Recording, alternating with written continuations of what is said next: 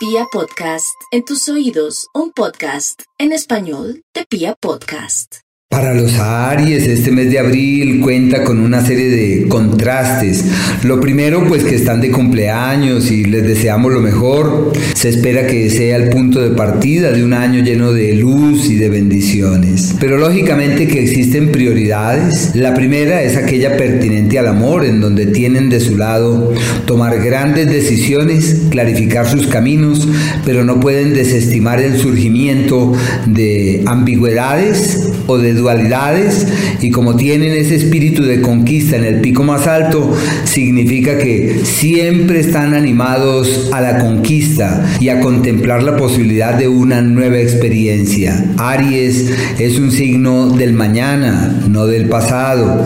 Algunos hemos nacido con un pie en el pasado, no es el caso de los Aries, que ellos siempre miran hacia adelante y en el plano de sus sentimientos van en camino de una temporada amable. La platica toca cuidarla bastante, puede evaporarse entre los dedos, así que hay que estar allí muy pendientes para orientarla certeramente.